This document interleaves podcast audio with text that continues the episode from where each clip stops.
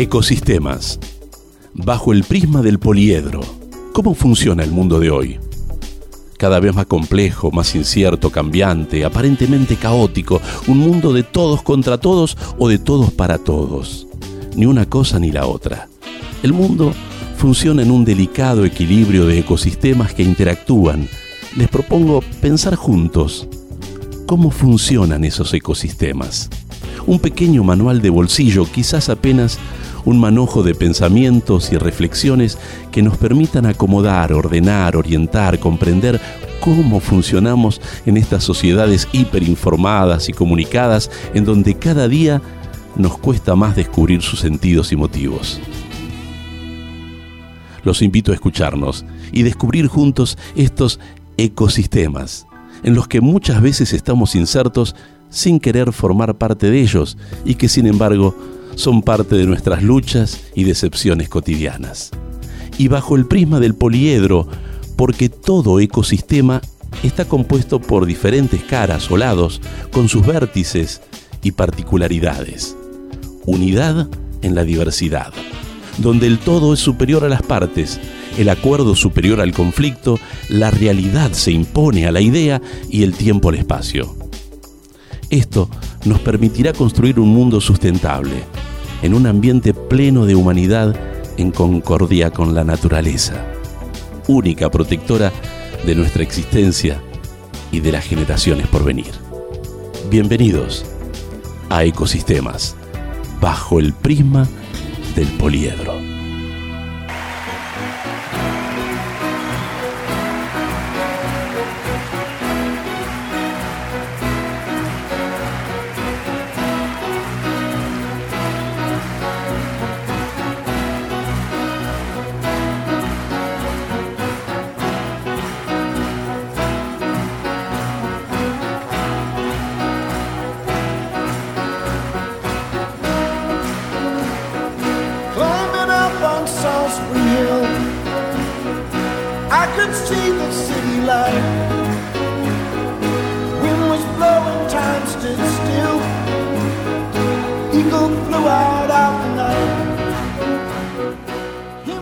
Bienvenidos a Ecosistemas.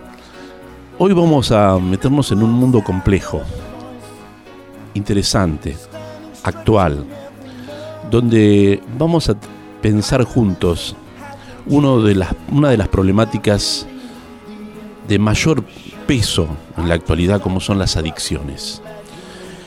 Ecosistema de las adicciones y en particular vamos a pensar en los jóvenes, en donde comienzan a tomar ese vínculo y ese juego con las adicciones. Y para poder pensar juntos sobre este tema que es acuciante, pero que a la vez es apasionante, vamos a, invitar a un prestigioso psicopedagogo, un estudioso, que mm, tiene una vasta experiencia en el tema. Está con nosotros Antonio Justino Moyano.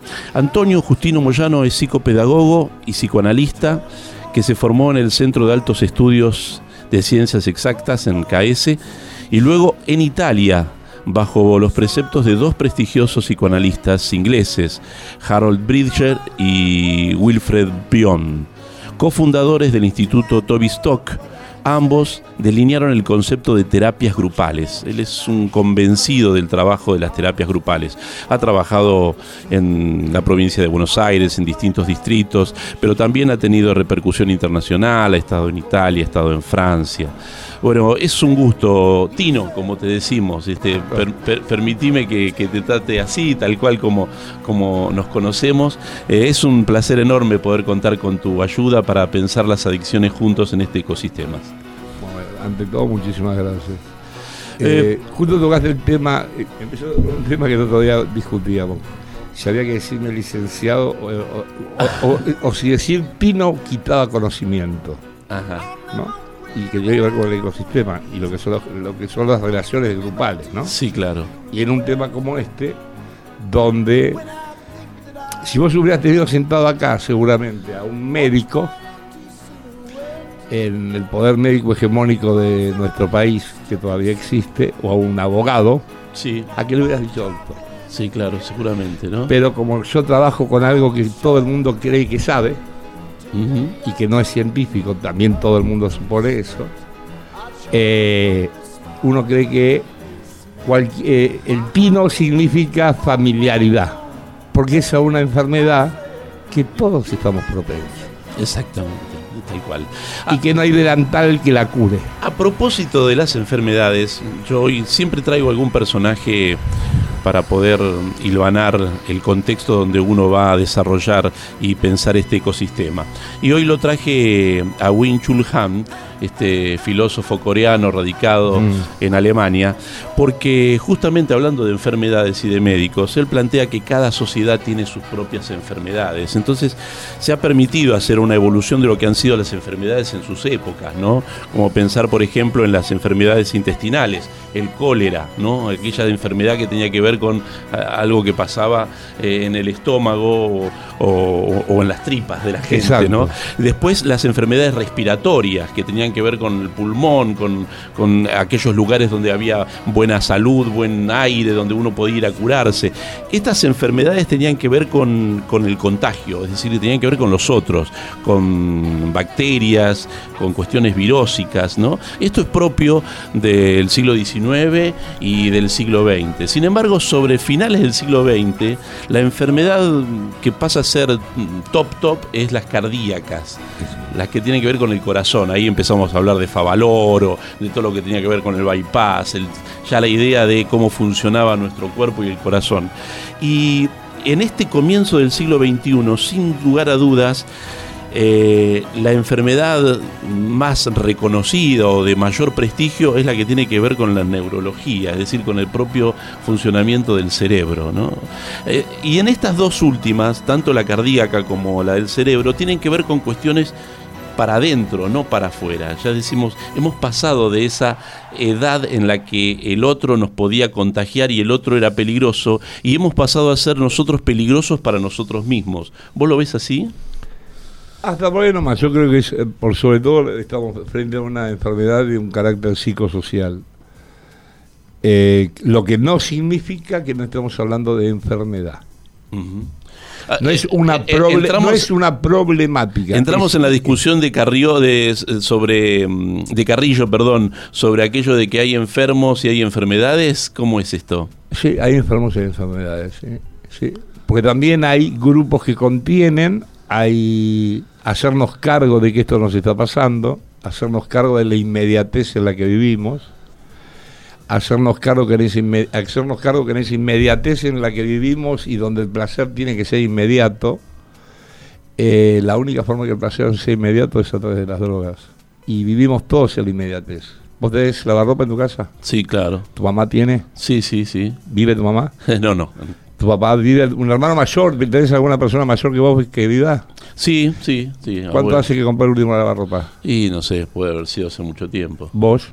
¿Eh? No, no, duran poco. Bueno. el inmediatez. Sí, a, propósito el de. El placer tiene que ser inmediato. Sí, eh, bueno, esto tiene que ver con la sociedad del capitalismo, ¿no? Un capitalismo que hace que todo sea instantáneo y que todo se consuma, que todo forme parte de esta idea de. Eh, acumular, consumir y fundamentalmente rendir, digamos, somos una sociedad del rendimiento.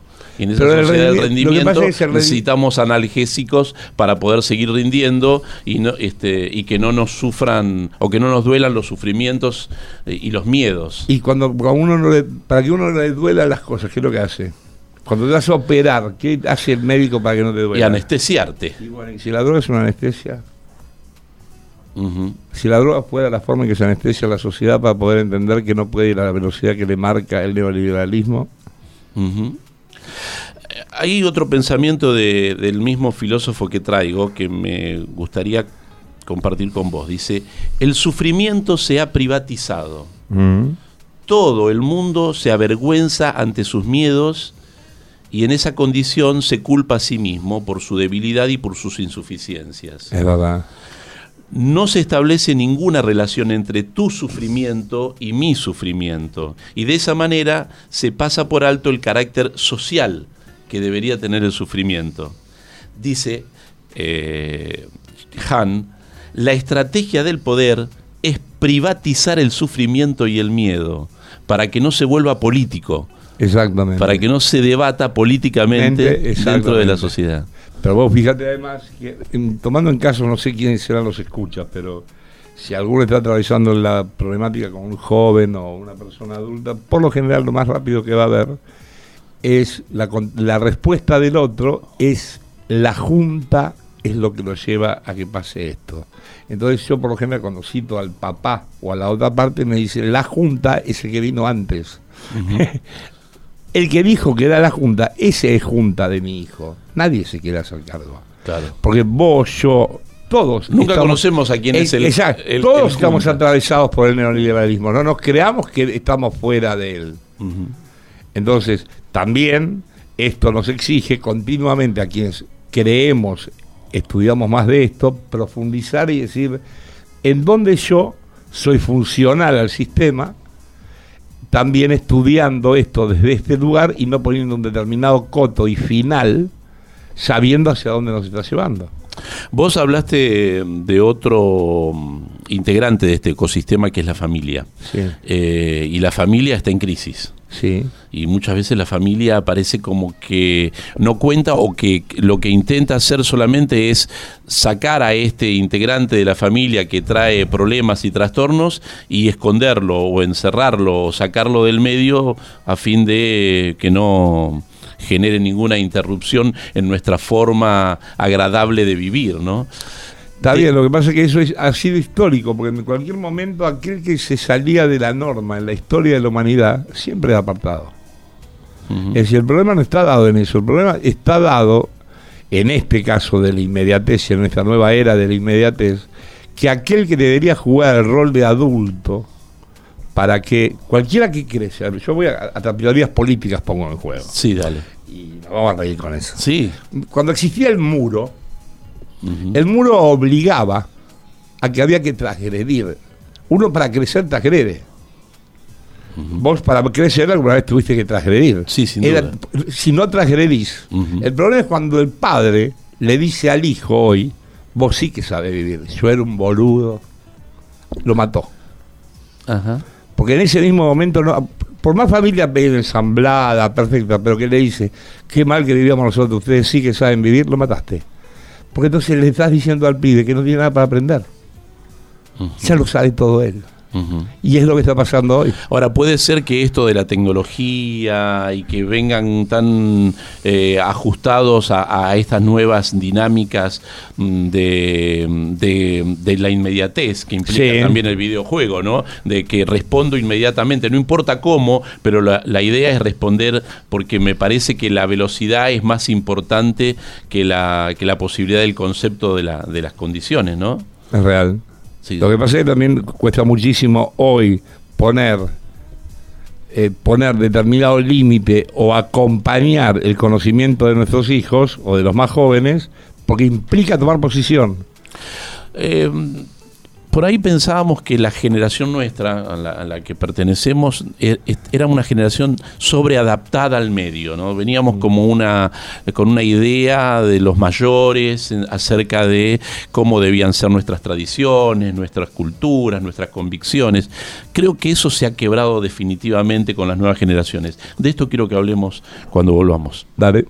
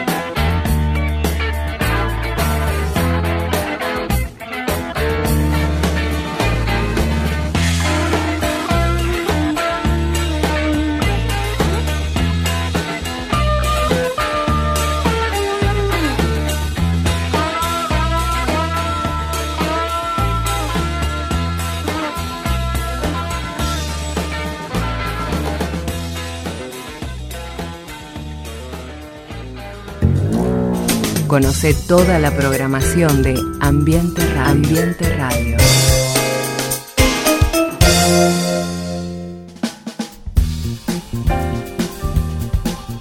Estamos charlando con eh, Antonio Justino Moyano, con Tino Moyano, eh, acerca de las adicciones en este ecosistema. Y justamente una de las ideas que, tiraba en la mesa es esta, este quiebre generacional que se da entre quienes veníamos sobreadaptados a nuestras condiciones y nuestras ideas y tradiciones y las nuevas generaciones que parece que están despegadas de, la experiencia de los mayores, digamos, y que buscan sus propias experiencias en otros ámbitos. Creo que eso también es transgresión y justamente Tino, vos hacías referencia a esa idea de que uno se identifica cuando puede transgredir. Exacto, y crece.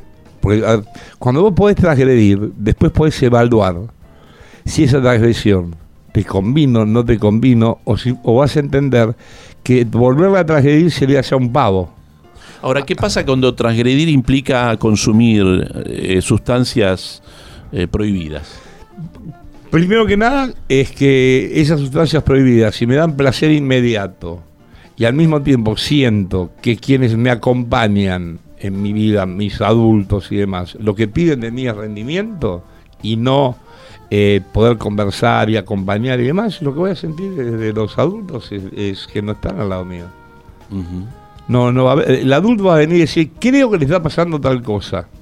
¿Qué puedo hacer? Entonces decir, usted lo tiene que acompañar más. Pero yo no puedo por esto, esto, esto, esto, esto. Y en esos gestos hay muchos que son lógicos, también depende a dónde estés llegando en ese momento. Y en otros momentos son, yo también necesito la inmediatez y que mi mujer exige y yo con mi mujer tenemos que tener plata para poder llegar a fin de mes y no tenemos todo el tiempo para poder darle a él lo que él querría y lo que él desea. Porque además lo que desea son muchas veces demandas insatisfechas y necesidades insatisfechas generadas por los medios de comunicación. Yo veía el otro día y esto generaría todo un lío. Porque yo pero me encantan los líos, vamos. vamos. Eh, soy absolutamente feminista yo. Sí. Y veía el otro día una, propaganda de Coca-Cola donde se casaban dos chicas y entonces, eh, eh, que era de Coca-Cola. Y después me puse a estudiar en la Tavistock School de Inglaterra, que es lo que se aconsejaba para el marketing de este año. Y el año que viene lo que se aconseja es la igualdad en cuanto a la, la no diversidad entonces Coca-Cola va a empezar a sacar me tendría que pagar Coca-Cola por esto. No te va a caer simpático lo que estoy diciendo. Pero no era solamente vi otro donde parece que va muy contento el padre, Mar del Plata puede ser que está pasando, acompañando a la novia, en realidad va llevando a la novia para que se case con otra chica. Y es de no sé qué, de qué, es, es como la situación de aceptación, cosa que me parece perfecta. Lo que pasa es que yo siempre digo a las compañeras. ¿Dónde está la trampa? ¿Dónde está la trampa? Y yo le digo a las compañeras, al neoliberalismo le interesa que vos seas feminista o le interesa que vos consumas. ¿Qué es lo que quiere? ¿Más consumo y no le importa el sexo? ¿Y vos sos parte de algo que te crees que sos absolutamente libre? ¿O no? Es Loto Viazda, con el cual me podía llevar bien o mal. Si hay algo que le voy a respetar siempre fue que una vez dijo: ¿Cuándo se va a hacer una marcha? Que marque las diferencias que hay entre los que mucho tienen y poco tienen. Yo esa marcha no la vi nunca todavía. No. No. Esa marcha, ¿por qué? Porque nos toca los intereses a todos. Ahora, es probable que tengamos una sociedad mucho más narcisista, digamos, está mucho más metida en su propio ombligo y esto implica no ver al otro. Eh, esta, negación del otro, eh, también habla este, Will Chun Han sobre esta negación de, del otro, como que esta sociedad hegemónica del capitalismo quiere que todo sea igual, que todo sea parecido, digamos, es todo me gusta. Y ese todo me gusta implica eh, correr al diferente, correr al que, al que no cumple con ese canon Y hay palabras que no son casuales, porque, y yo sé que con esto me genera enemigos, para mí me encanta, porque además me encanta. La palabra colectivo, que se ha puesto de moda. Ajá. ¿Vos tomás, más colectivo? Sí, sí. sí. ¿En el colectivo cuando vas a charlar con toda la gente? No, no, para Pero nada, todos para es, más, van todos para el mismo lado. Si vos y es probable que vos te bajes antes y otro bajes después. Y es probable que veas que todo el mundo está con su celular, digamos, claro, ¿no? Pero sí van todos, si tomás el 60, van todos para el norte. Sí, claro. En el mismo colectivo. ¿Hay relación entre todos? No, Si lo ves de afuera, todos dirían van en el colectivo. ¿sí? Ojo que los colectivos no hablan de que todos opinan de la misma manera. Entonces, no es una palabra inocente. Ahora, con la facilidad que se compra, porque no se hace análisis semántico de lo que se está diciendo, que yo creo que quienes manejan el poder sí lo hacen, a nivel mundial lo hacen. Implica lo hegemónico, decís vos. Claro, van todos para el mismo lado, pero uno baja a 10 cuadras, otro baja en Vicente López, otro baja en Belgrano y otro sigue a Retiro. Pero van todos en el mismo colectivo.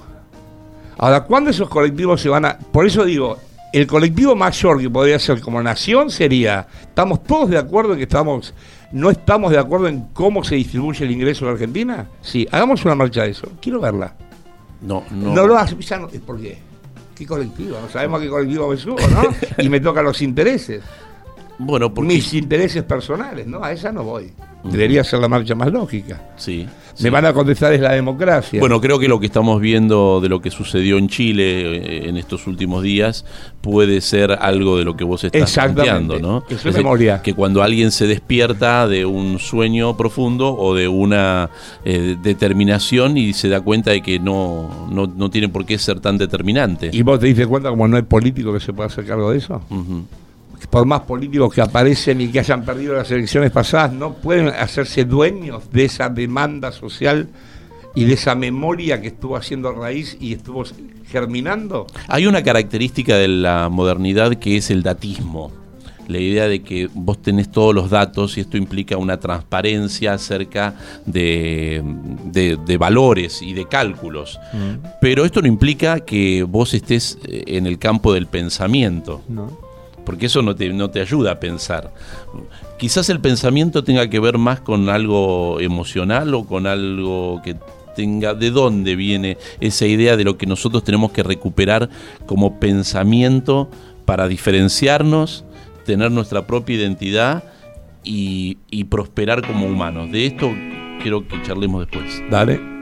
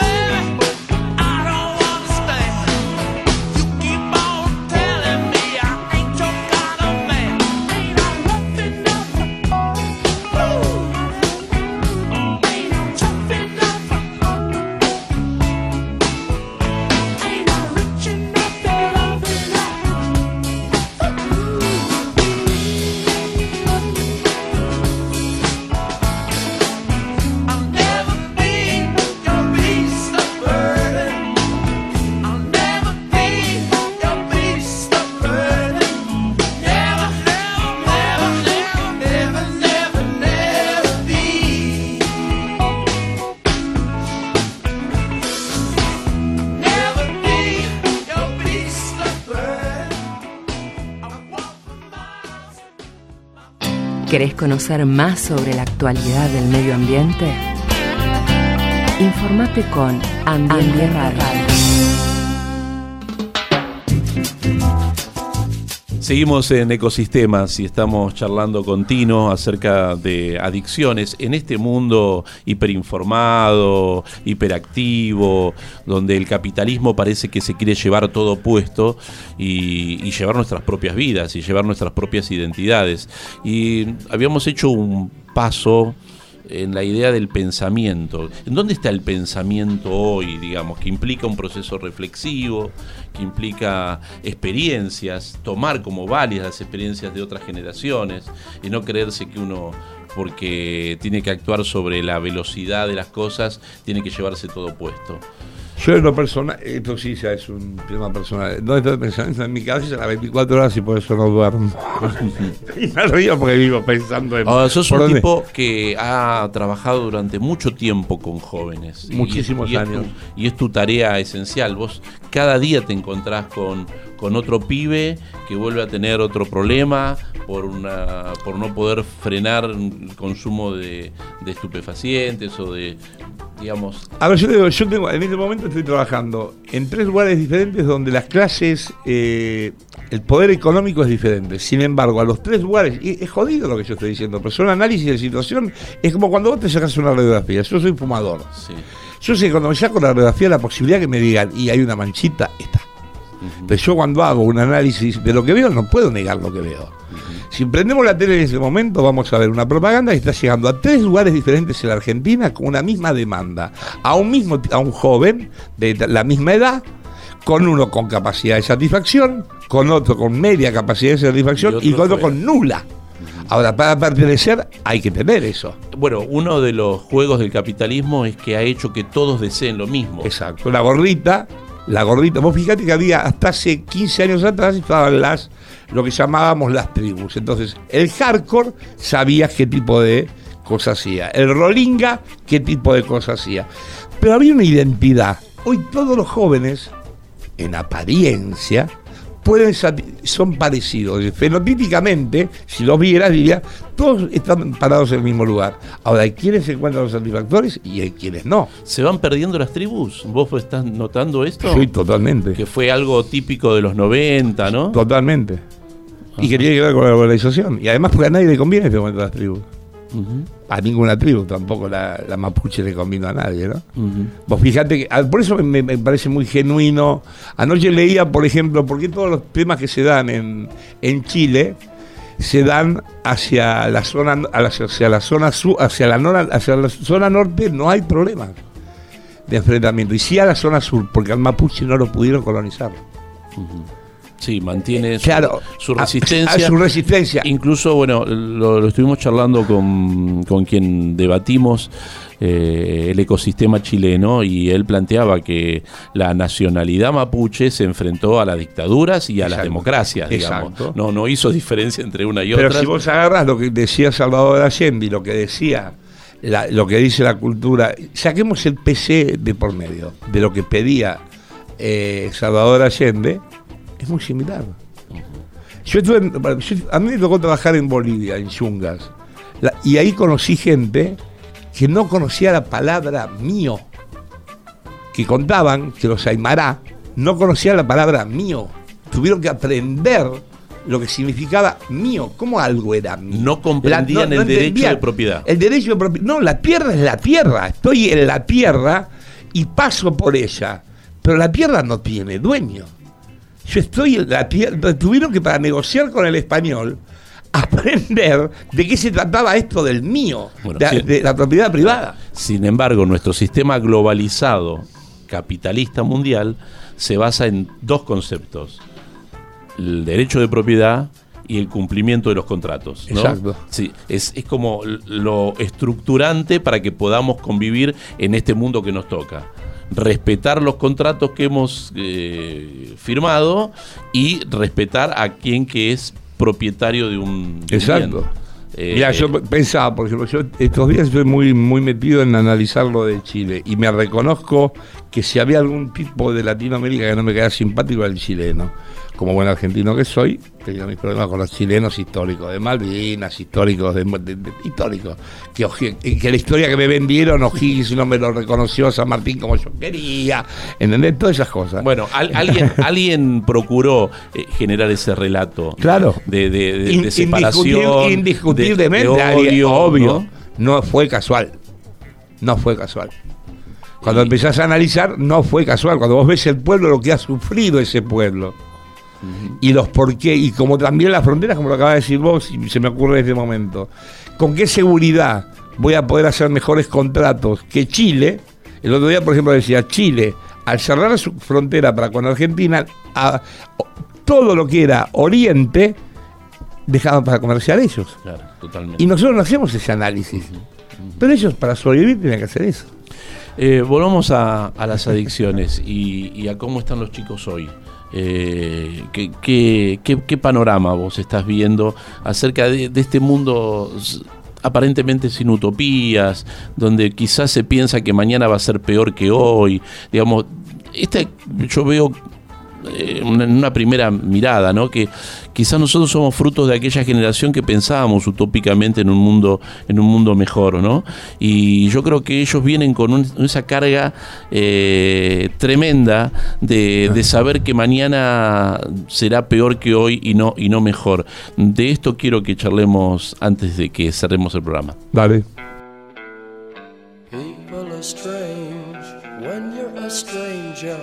faces look ugly when you're alone. Women seem wicked when you're unwanted. Streets are uneven when you're down, when you're strange. Faces come out of the rain when you're strange. No one remembers your name when you're strange. When you're strange, when you're strange. People are strange when you're a stranger. Faces look ugly when you're alone. Women seem wicked when you're unwanted. Streets are uneven when you're down.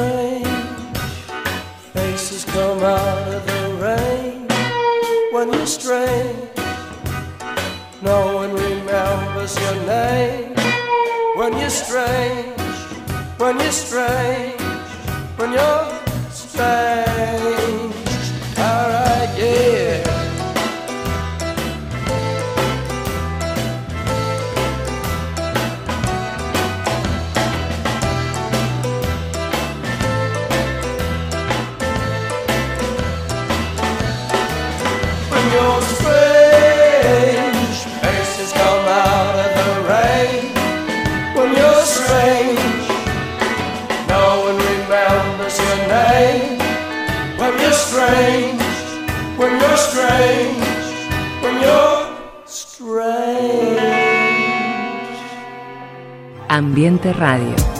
Equilibradamente, la radio del medio ambiente.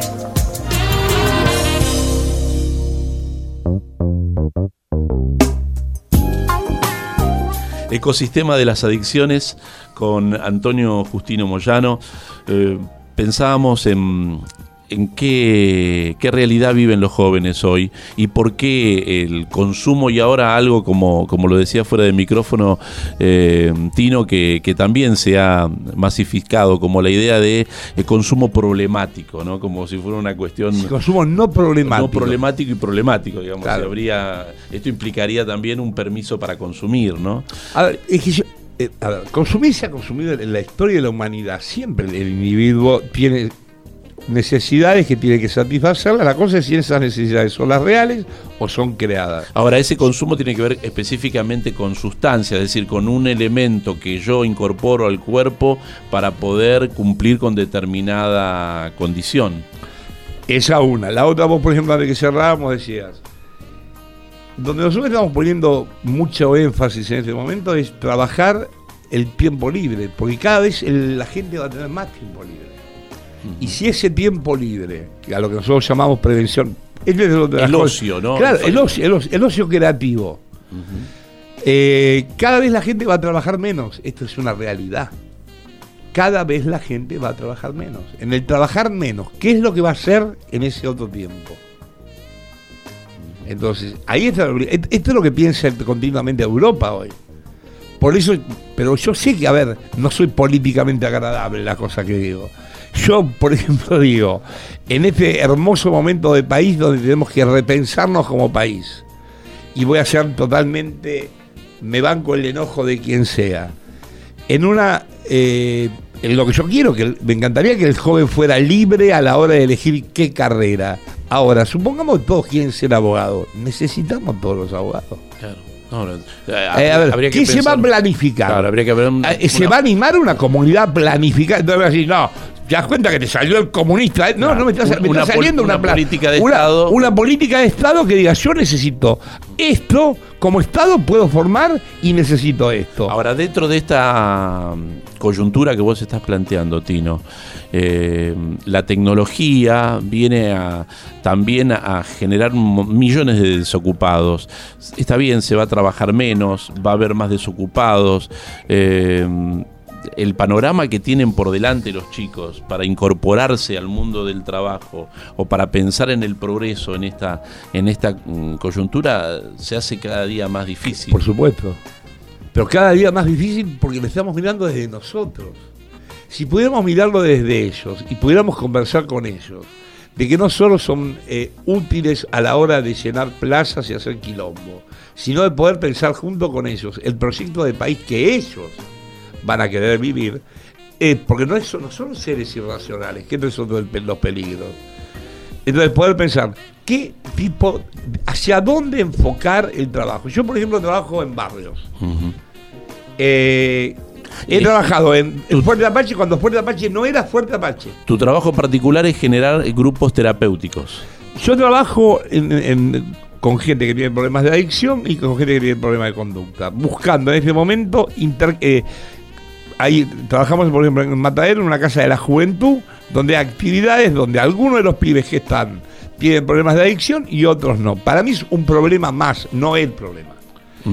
No estamos de acuerdo, por ejemplo, con ser un ex adicto. Es, es alguien que alguna vez tuvo un problema de adicción, lo superó y está haciendo otras Bueno, cosas. pero ahí vos lo que planteás es una voluntad por parte de la persona de querer curarse, Y que me parece que es el, el- el- el- el- el punto esencial dentro de lo que es tu trabajo, porque también tenés una postura muy fuerte acerca de los centros cerrados, donde la voluntad no cuenta. Está bien, lo que pasa es que yo, el, el tipo que llega al centro cerrado, primero, ¿vos estás seguro que hay alguien que está enfermo que tiene ganas de estarlo?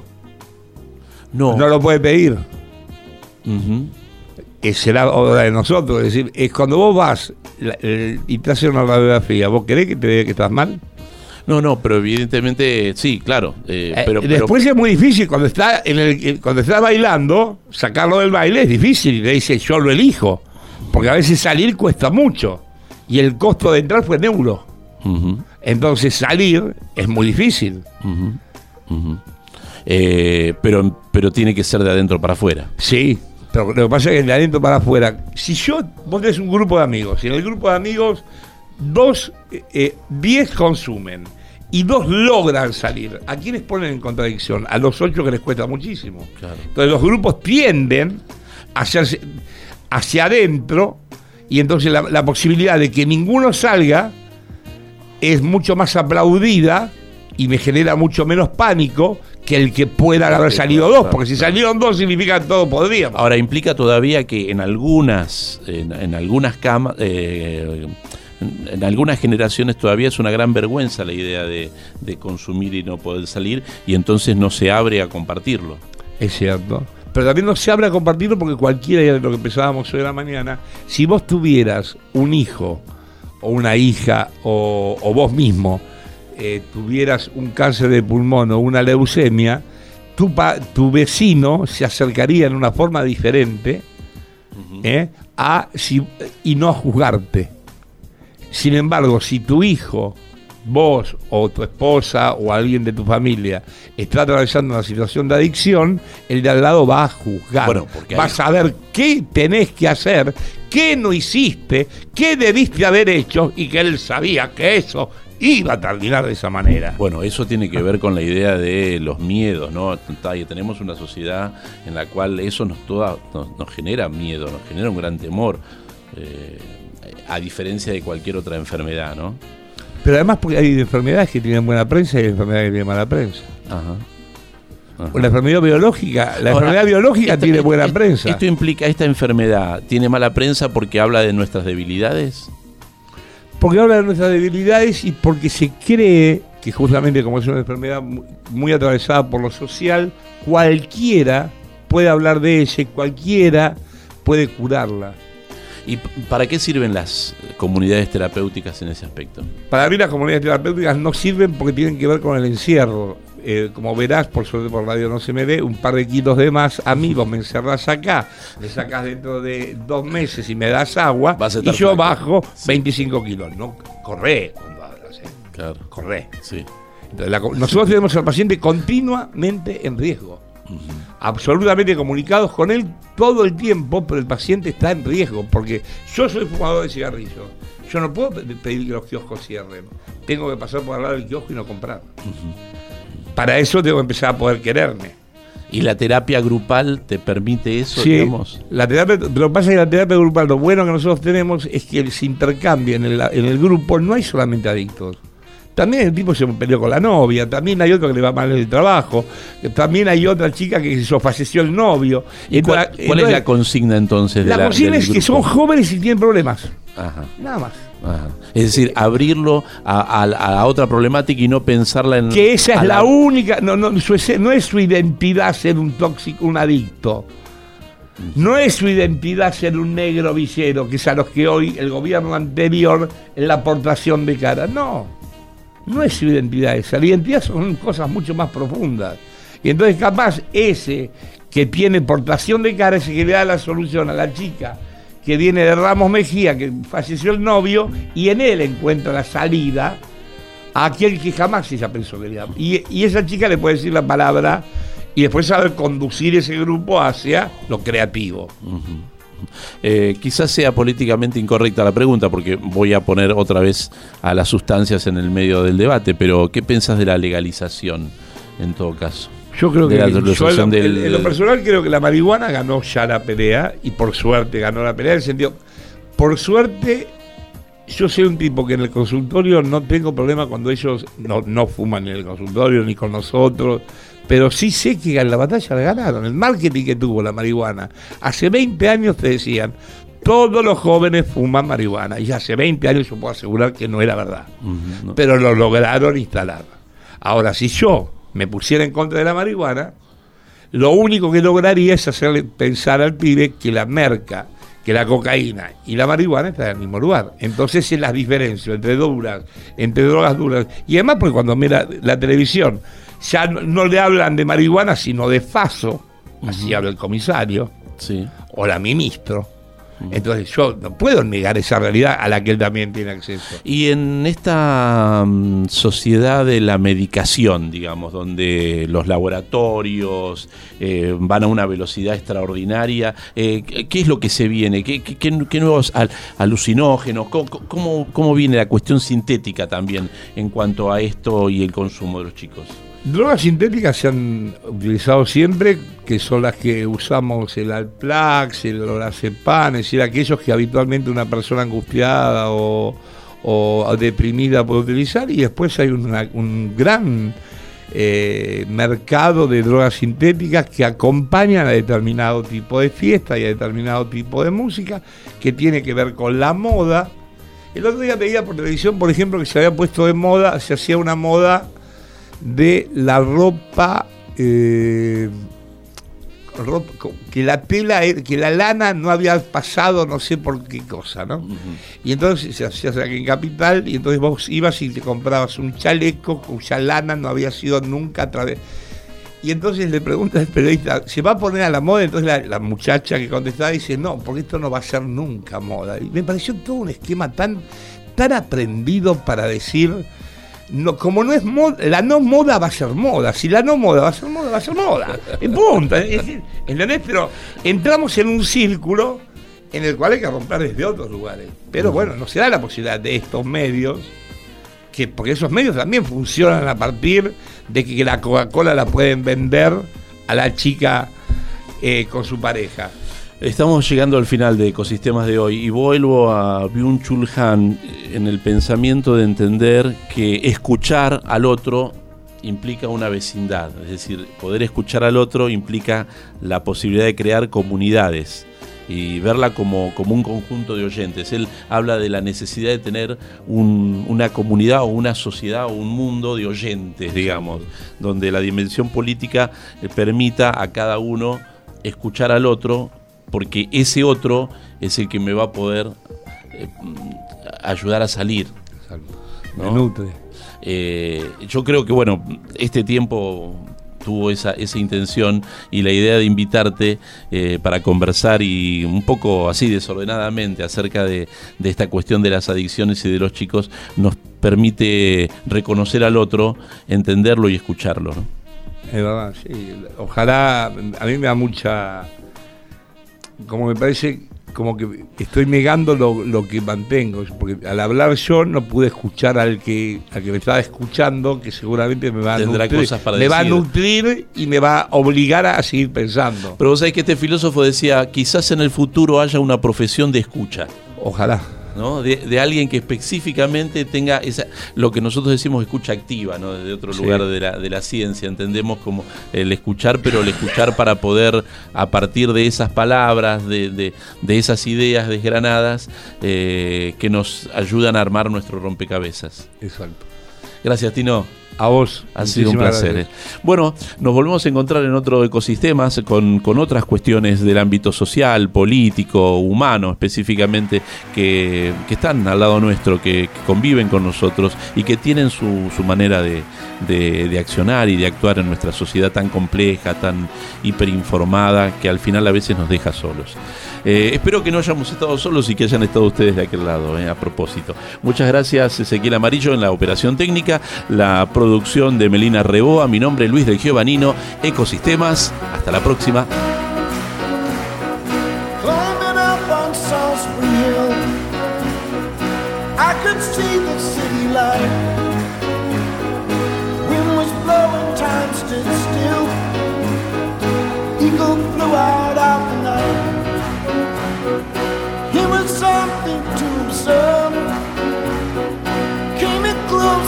Heard a voice standing, stretching every nerve. Had to listen, had no choice. I did not believe the information. I just had to trust imagination. My heart going. Hey, you said, grab your things, I'll come to take you home.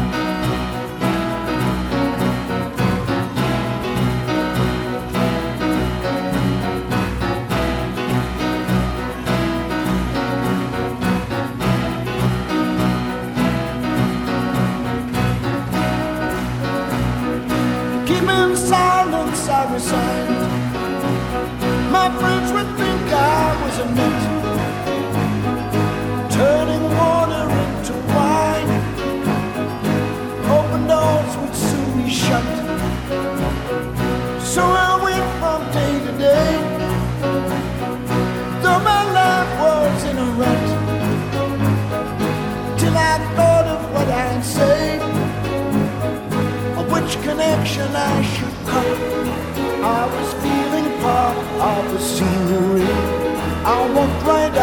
The machinery.